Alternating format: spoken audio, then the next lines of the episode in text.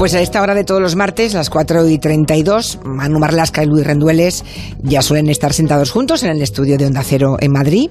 Pero es que hoy tenemos solamente a Luis Rendueles. ¿Cómo estás, Luis? Hola, jefa. Mejor que tú, por lo que veo. Sí, bueno, eh, es bastante fácil estar mejor que yo. Pero bueno, la- está volviendo. Muy bien. Va volviendo. Eh, Hay quien se va como Manu y quien vuelve como mi voz, ¿no? Manu Marlasca eh, está en Llanes, en Asturias. Eh, vamos a saludarle brevemente. ¿Qué tal, Manu? Buenas tardes. ¿Qué tal? Muy buenas tardes, Julia. Qué Se- bien oírte otra vez. Eh, Sí, seguro que los oyentes ya pueden imaginar qué hace Manu Marlasca en, en Llanes, en Asturias, ¿no? Eh, habrán seguido los informativos que hace unas poquitas horas se ha detenido a, a cuatro personas relacionadas con el crimen del concejal de Izquierda Unida, con, con Javier Ardines, que fue un asesinato premeditado, que seguro que recuerdan los oyentes. Ocurrió en, en agosto de este año pasado, a las seis de la mañana. Eh, Javier Ardines pues salió de su casa para ir a faenar en su barco. Se encontró unas vallas, o sea, eh, tuvo que bajarse del coche. Alguien colocó las vallas expresamente, claro, y bueno, pues le golpearon, le asfixiaron. Fue muy inquietante, al menos a mí me lo pareció a todo el mundo, ¿no? Que no se detuviese a nadie. El hecho de que fuera político hizo pensar en algún crimen eh, vinculado a la ideología. Afortunadamente no fue, no fue el caso. Eh, y se apunta, ahora que hay detenidos ya, a un móvil sentimental. ¿Qué es lo que sabemos a esta hora, Manu? Pues sí, han sido seis meses de investigaciones muy largas y en las que se fueron descartando poco a poco casi como, como eh, todos los hilos que podían resolver el crimen. El hilo de la línea política, el hilo incluso de su actividad como pescador, si había tenido algún problema. Y finalmente lo que se puso fue un gran foco en torno a la vida personal de Javier Ardínez y ahí es donde estaba la clave. Y ahí, tan cerca, tan cerca, que, que estaba en la casa de, que tenía Javier Ardínez, apenas 100 metros, tenía la residencia de veraneo, una familia formada por Pedro Nieva, su mujer y sus dos hijos, y es Pedro Nieva precisamente el principal detenido, el que parece ser que es el inductor. Su mujer y la mujer de Ardínez son primas hermanas, y ahí está la clave del crimen, precisamente las relaciones que tenía eh, la mujer de Pedro Nieva con Javier Ardínez. Ya. O sea que mm, no sabemos qué tipo de relación mantenían, pero en todo caso parece que, que son pues lo- los, los, los celos, ¿no? De un Sí, marido es. el que es. encarga a unos sicarios que acaben con La una hipótesis- persona. La hipótesis de la Guardia Civil es que eh, este Pedro Nieva, un electricista residente en Amorebieta, lo que hizo eh, fue buscar a alguien para darle un escarmiento a- al concejal, a Ardínez. Eh, no encontraba a nadie, no tenía nadie y recurrió a un amigo español, un, individuo que se llama Jesús y que también está detenido, es el segundo español detenido, que fue quien le había, habría puesto en contacto con dos ciudadanos argelinos residentes también en Vizcaya, que nada tienen que ver con Llanes. Esos dos argelinos fueron los que presuntamente ejecutaron el, el crimen. En un principio parece que lo que lo que cree la Guardia Civil y lo que han comentado ya algunos detenidos es que su intención no era acabar con la vida de Ardínez, pero Ardínez se resistió y finalmente acabaron asesinándole ese pasado 16 de agosto tras esa emboscada que describías con las vallas que le pusieron por el camino. ¿Qué Uno de esos dos argelinos está en Suiza porque en cuanto se produjo el crimen, muy pocas horas después, salió de España, abandonó España con dirección a Suiza y allí fue detenido por tráfico de drogas y ahora se encuentra encarcelado. Iremos sabiendo más cosas porque seguramente ambos argelinos cobrarían de del señor que les encargó el crimen, claro. Eso, eso es lo que no se sabe todavía y son los detalles que de momento no se han revelado y que además parece que ahora, una vez detenidos los cuatro, los cuatro integrantes de esta trama, eh, van a ser lo que se va a centrar la Guardia Civil. ¿no? Ya. Todavía no sabemos ni si se llegó a pagar, ni si no se llegó a pagar, cuánto dinero se llegó a ofrecer, cómo fue finalmente el ofrecimiento. Lo que sí que sabemos es que Pedro Nieva, ese principal detenido, lo que hizo fue prepararse muy bien la coartada. El fin de semana en el que ocurrió el, el- el asesinato, él no estaba aquí, su familia tampoco estaba en Llanes, sino que estuvo todo el fin de semana en Vizcaya y con el móvil bien encendido las 24 horas para que le posicionase bien allí. Uy, mm. bueno, yo, yo supongo que la Guardia Civil llevará seis meses investigando a fondo. Eh, se cubrió todo de silencio después del crimen de, de Ardines, pero no quiere decir que la Guardia Civil no haya estado escudriñando, supongo que palmo a palmo, hasta que han encontrado el hilo del que tirar, claro. Pues como hemos contado muchas veces Luis Rendueles y yo en esta misma sección, ¿no? Cuando ocurre una, algo, un suceso de este calibre, se pone un gigantesco foco que nada deja en sombra y precisamente lo que tenía que hacer la Guardia Civil era no dejar ningún rincón de la vida de Javier Ardínez en sombra y precisamente por no dejar nada en sombra salió alguna luz que fue precisamente lo, a lo que llevó lo que llevó la Guardia Civil a esclarecer este crimen. ¿En qué momento a alguien se le puede ocurrir que es una buena idea acabar con la vida o darle un escarmiento a alguien para solucionar problemas sentimentales personales, ¿verdad? Es un móvil tan viejo casi como el crimen. ¿eh? Este. Es verdad, es verdad, es un móvil seguramente el más, el más viejo de los, de los móviles que conducen a un crimen, pero parece mentira que, que alguien sea capaz de destrozarse la vida primero de, matar, mandar matar a alguien y luego destrozarse a sí mismo la vida, ¿no? En fin, bueno, seguiremos con mucho interés toda esta historia a medida que se vayan produciendo, pues, mm, los esclarecimientos de cómo se produjo. Manu, gracias. Gracias. Seguimos aquí con Rendueles, ¿eh? Muy bien, cuídamelo, ¿eh? Sí. Venga. Bueno, pues vamos a, a lo que ocurrió hace 26 años. Es un territorio vintage, el de hoy. Vamos a recordar una historia que desde luego conmovió al mundo entero. Si hay alguien muy joven que no se acuerda de esto, ahora cuando la escuche ya le avanzo que mm, va a sentir escalofríos. Los que lo recordamos todavía nos vienen esos escalofríos cuando repasamos lo que ocurrió. Fue un asesinato de una criatura, de un, bebé prácticamente. Dos años tenía James Bulger y eso ocurrió muy cerquita de, de Liverpool. Fue tal la crueldad, sobre todo porque los dos niños asesinos tenían apenas 10 años. Nos aprendimos todos sus nombres. Eran John Venables y Robert Thompson. Bueno, pues los dos críos asesinos de 10 años fueron juzgados como adultos, fueron condenados, pero a los 18 ya les dejaron salir. Ahora hay un cortometraje que ha sido nominado a los Oscars, se llama The Tainman, que ha, puesto un poco de nuevo eh, en actualidad ese crimen del que hoy nos quiere hablar Luis Rendueles. Comenzamos, si te parece, Luis, oyendo un fragmento de esa peli, que igual se lleva un galardón al mejor corto. Muy bien. Robert says that you took James by the hand and led him out to the Strand shops. We never. We never. No, not we. Robert is saying that you took him by the hand. We never. Not Robert. You did it. I never. Well, why would Robert say that about you? He's a liar. No sé si tú has visto ese cortometraje, Luis. No, he visto. No lo has visto, no. ya. Pero ¿cómo, ¿cómo, lo han hecho? Seguro que tienes información, sí, ¿no? ¿En qué, ¿En qué, lo han basado? Dura casi media hora, lo dirige Vincent Lamb. Está hecho en Irlanda y se centra sobre todo en el crimen y en las primeras horas de las pesquisas. Reconstruyen todo eso basándose exclusivamente en documentos oficiales, en transcripciones y en grabaciones de la investigación policial. Es decir, ese diálogo que hemos oído es uno de los asesinos el diálogo real que mantuvo con la policía, el interrogatorio. Esa escena recreaba el interrogatorio a John. A John claro, cuando, fíjate, cuando decimos uno de los asesinos y es esa vocecita dulce de niño. Sí, 10 años. Es que, eh, es que no estamos, yo creo que no estamos psicológicamente preparados para encajar un crimen como este. Ahí el policía inglés le está diciendo eh, que su amigo Robert es una técnica clásica de la policía, ¿no? El dilema del prisionero. Tu amigo te ha delatado ya, cuéntanos la verdad, ¿no? La película no ha contentado a nadie en Inglaterra. Los policías eh, que llevaron el caso dicen que los interrogatorios no fueron tan crudos, tan tan duros como refleja el corto, y la familia del niño asesinado, la familia de James, ha intentado incluso que no se estrenara el cortometraje y ha intentado también que se aparte su candidatura de los premios de los Oscars de Hollywood. El crimen de Butler sigue siendo una herida que todavía sangra en, Inglaterra, todavía está abierta, Julia. No me extraña, y eso que han pasado muchos años. Hablemos un poco de quiénes serán esos dos niños, eh, los dos asesinos de 10 años, John Venables y Robert Thompson. Era el día 12 de febrero del año 93 eh, fue el día del crimen, una época en la que triunfaban aún, eran los últimos tiempos de gloria de Durán Durán y de esta canción, por situarnos en el tiempo.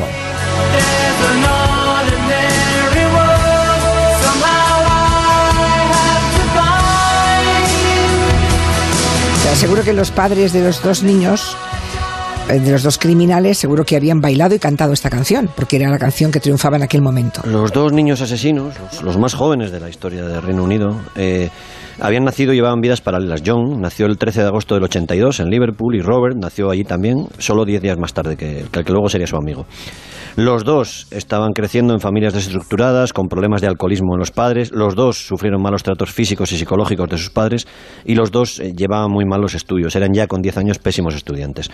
Faltaban mucho a clase, tenían un montón de sanciones, pasaban los días cometiendo gamberradas por la calle, pequeños delitos como algunos robos en comercios, todavía no habían cumplido 11 años, pero estaban fuera de control familiar y escolar. Ya con 10 años eso, ¿eh? Bueno, el día del crimen, el 12 de febrero del año 93, supongo que fue un día más para ellos, ¿no? No, no, no fueron al colegio, em, pero ¿se sabe si salieron a la calle con la idea de cometer un crimen ya? Lo que se demostró es que poco antes del 12 de febrero, eh, John y Robert, los dos chavales, los dos críos, habían visto una, una, película que se llama Muñeco Diabólico 3. Es ese su producto de cine de terror, Chucky, ¿no? El famoso muñeco asesino, ¿no?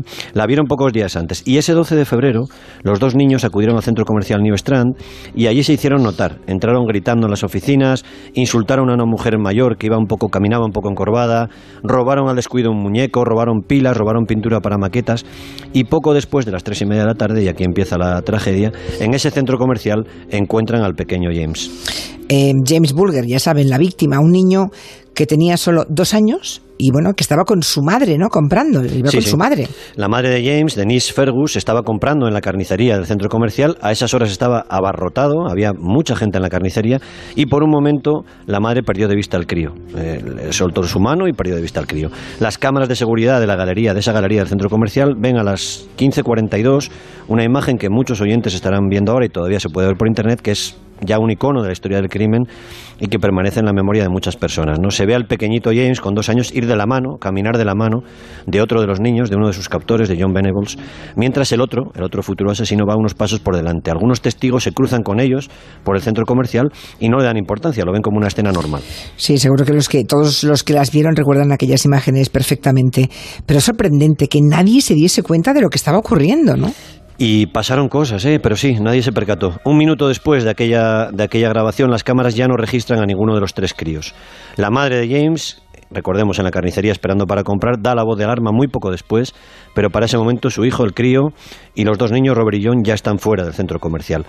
Eh, la policía británica descubrió hasta 38 personas que se habían cruzado con los tres niños en los cuatro kilómetros que fueron andando, porque caminaron cuatro kilómetros. Cuatro kilómetros, ¿eh? Varios de esos testigos eh, adultos dijeron que vieron al pequeño llorar, que los niños mayores le llevaban incluso a rastras y que lo zarandeaban, que lo levantaban incluso por encima de sus cabezas. Una mujer llegó a contarle a la policía inglesa que a ella le dio la impresión de que el niño pequeño quería escaparse. Pobrecito. Pero lo cierto es que nadie, durante esos cuatro kilómetros, insisto, 38 personas, avisó a la policía de nada. Durante ese recorrido, los dos niños de 10 años, Robert y James, fueron a. Primero tiraron al niño a, un torrente, Robert y John, tiraron a un niño a un torrente y le provocaron heridas en la cara. Entraron con él en una tienda de mascotas, el dueño vio algo porque les expulsó inmediatamente, varios adultos les llegaron a parar y la excusa que ponían Robert y John, que la llevaban preparada, era que James era su hermano pequeño o a otras personas les contaron que era un niño que se había perdido y que ellos lo llevaban a la comisaría de policía.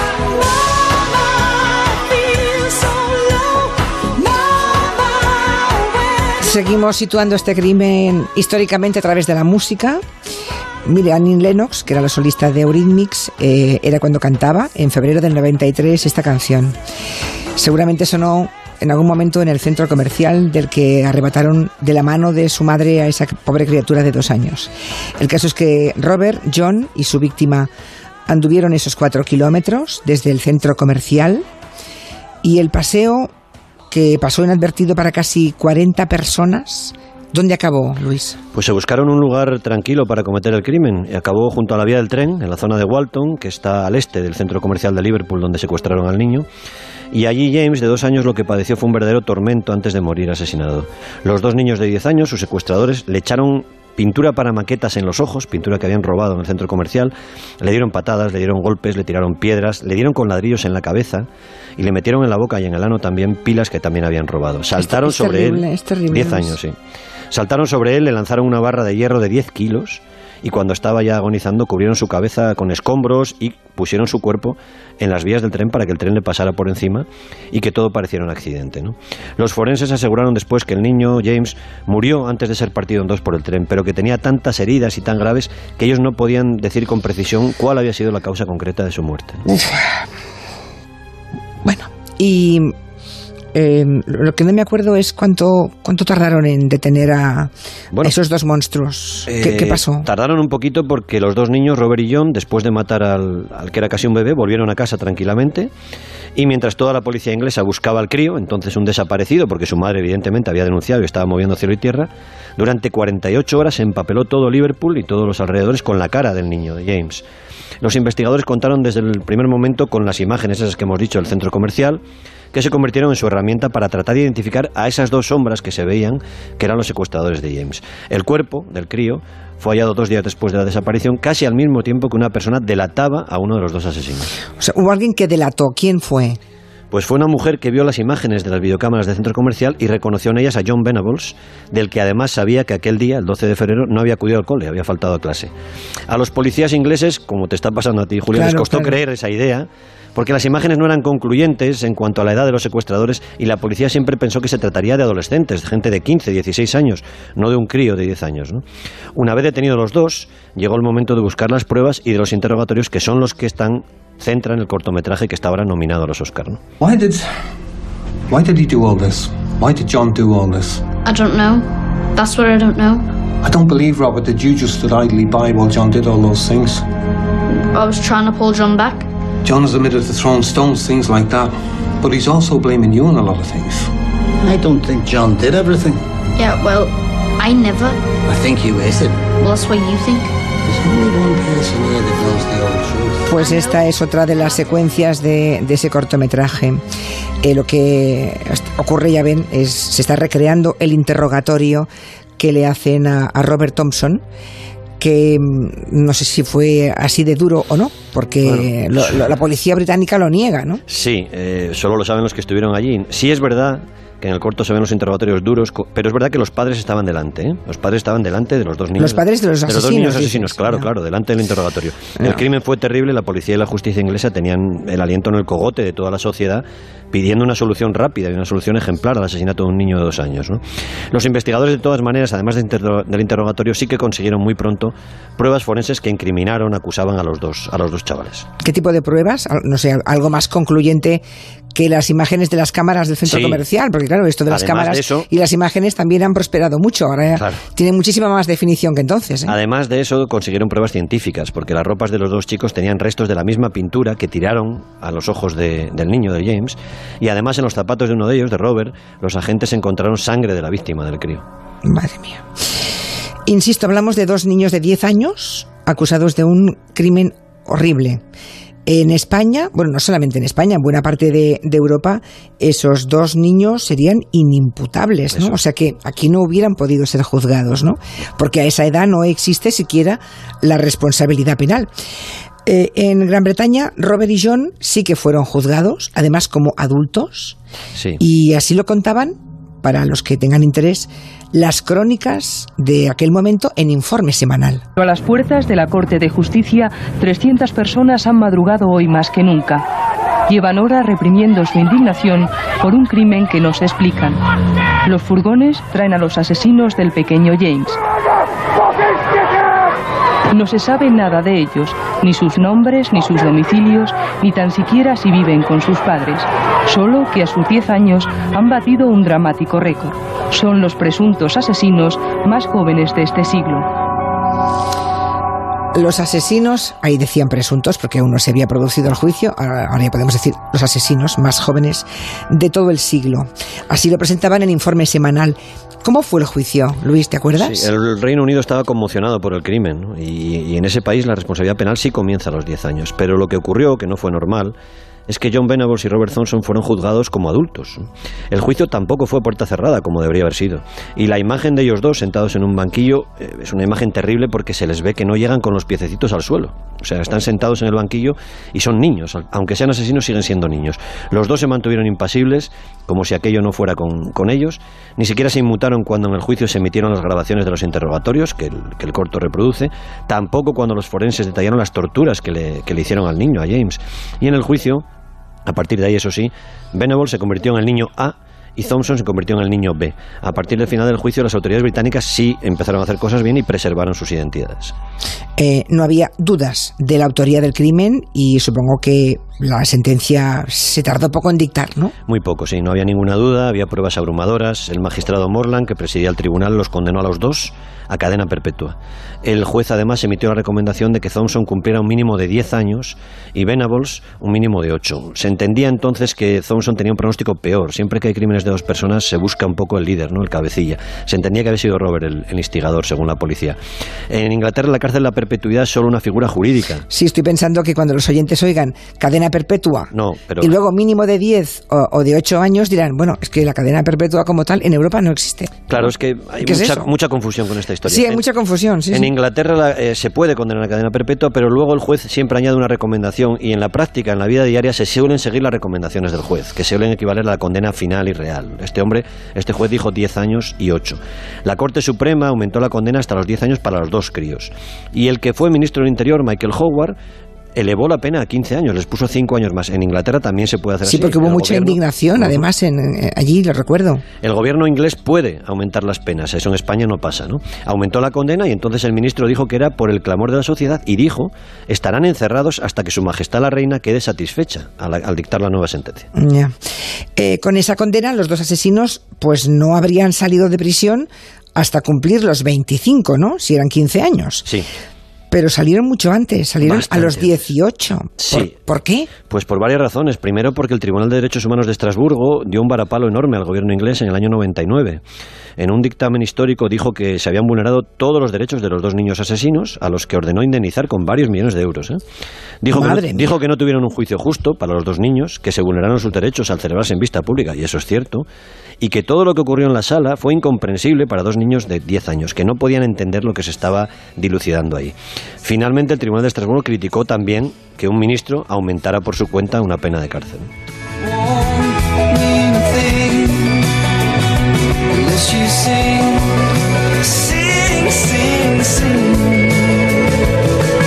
Dejamos que suene un poquito la canción de Travis Sing, porque seguro que estarán pensando los oyentes, en vista de lo que dijo Estrasburgo, ya, pero es que habían asesinado con absoluta crueldad a un bebé.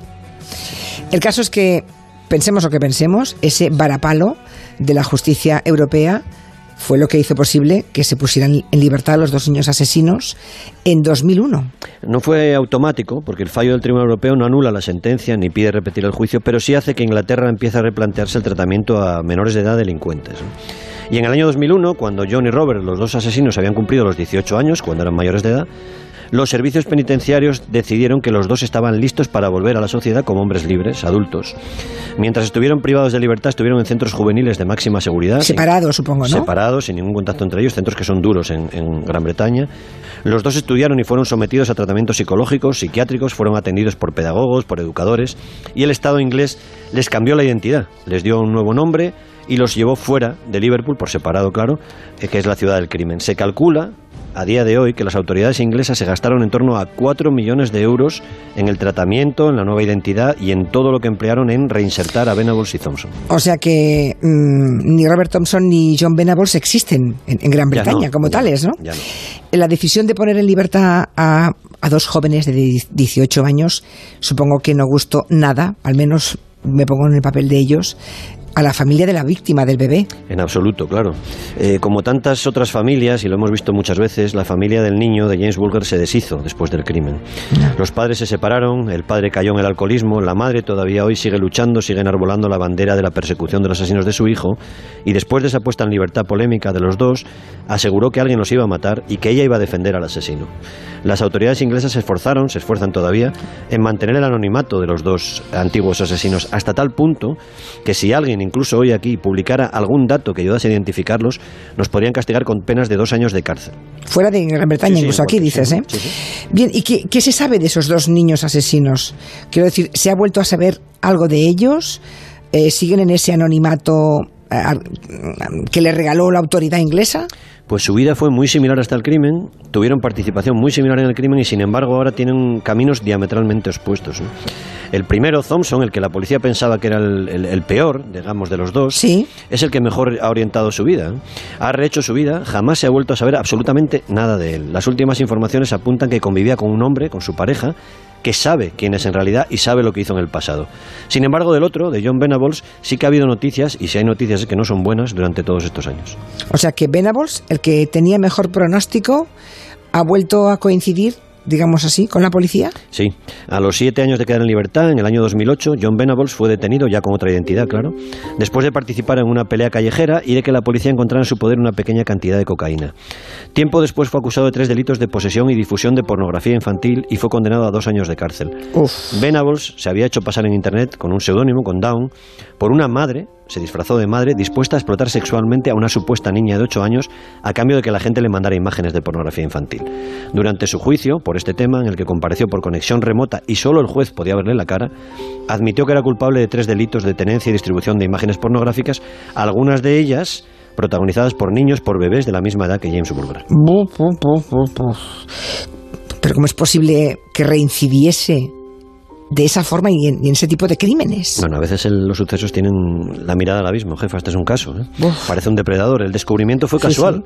Fue el propio Venables quien facilitó a la policía el descubrimiento porque pensó que le habían descubierto, que habían descubierto quién era, le entró el pánico pensando que podía ser linchado y llamó a los policías responsables de controlar su libertad. Uno de ellos se acercó a su casa para ayudarle y le encontró intentando... O sea, la poli le, puede, le ayuda a huir. Sí, sí, cada vez que él piense que, alguien le ha pueden identificarle y puede correr riesgo, él llama a unos oficiales de enlace de la policía que le ayudan. Lo que ocurre es que este policía vio hacerle algo sospechoso, le encontró intentando hacerse con un disco duro de un ordenador, se lo quitó. Tanto él como el ordenador fueron puestos a disposición de la justicia y ahí se encontraron 57 fotografías durísimas de niños. De, niños, de pornografía infantil. Sí, sí, de niños muy pequeños. Entiendo que cumplió esa condena. ¿Y ahora? ¿Algo pues más con ese individuo? Hace dos años volvió a ser detenido después de cumplir esa condena y después de que la policía encontrara en su casa una computadora portátil escondida que contenía miles de imágenes y vídeos de carácter sexual en los que aparecen principalmente niños de entre 6 y 13 años. También tenía un documento que él llamaba guía de jazz que realmente era un manual que enseñaba a tener, y estaba así escrito, relaciones sexuales con niñas pequeñas de forma segura. Le condenaron a tres años y cuatro meses de prisión que está cumpliendo ahora mismo. Ahora mismo está en la cárcel. Hasta el año que viene, yo creo. Claro, y sus compañeros de prisión tampoco saben qué es saben quién es. Nadie sabe qué es él. No saben quién es. O sea, esos tipos podrían perfectamente estar viviendo, yo qué sé, en un pueblo de Madrid, de Barcelona, de, Levante o, de Francia. Thompson sí. Thompson está en no, libertad. no porque está en la cárcel, pero cuando salga. Claro. Hombre, oficialmente está controlado por sus policías, tiene que decir en qué ciudad vive, tiene que decir cuándo se desplaza, tiene que decir dónde trabaja, en fin. Está controlado, no debería perderse la, pista de este mm. tipo.